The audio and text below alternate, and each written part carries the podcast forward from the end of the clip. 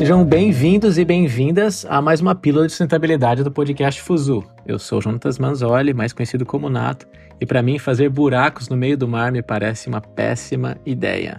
Olá a todos e a todas, Denerded aqui no comando. E assim como o Nato, eu acho que fazer buraco na terra já é um problema muito grande, imagine no fundo do mar. E na pílula de hoje nós vamos falar em menos de 5 minutos sobre a nova onda relacionada à mineração em águas profundas.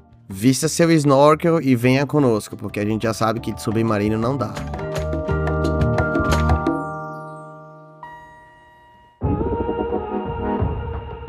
Denerzão, vamos aos fatos, né?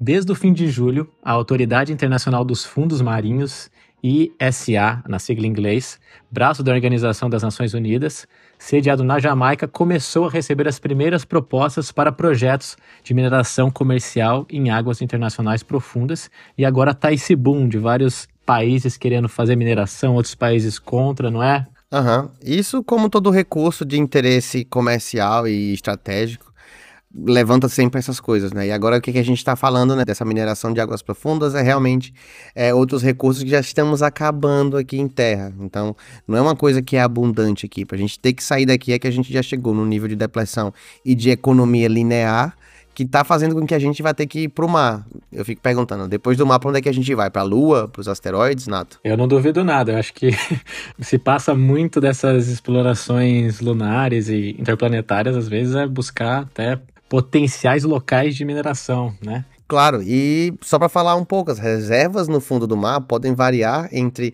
8 trilhões e 16 trilhões de dólares.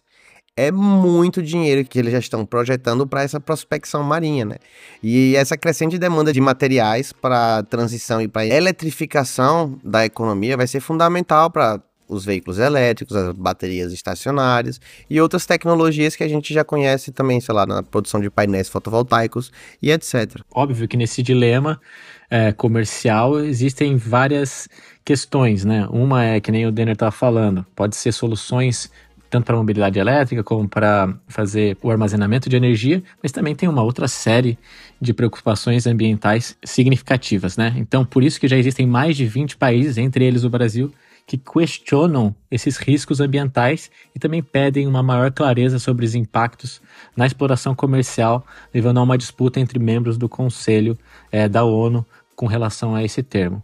E, Denner, eu acho que você estava falando também sobre essa questão de, né, a gente já teve uma depressão na Terra, agora a gente vai buscar no fundo do mar esses recursos.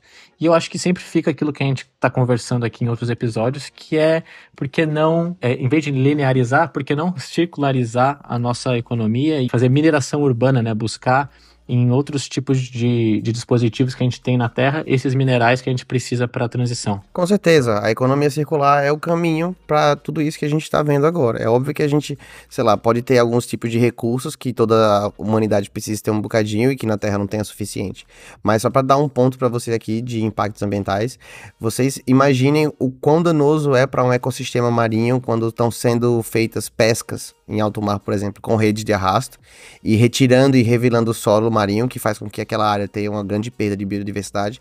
Imagina fazer um grande buraco e levantar toneladas e toneladas e toneladas de material rochoso isso vai gerar um impacto ambiental também sem precedentes. Então, isso tem, tem, que estar tudo contabilizado para que essa prospecção comece a acontecer.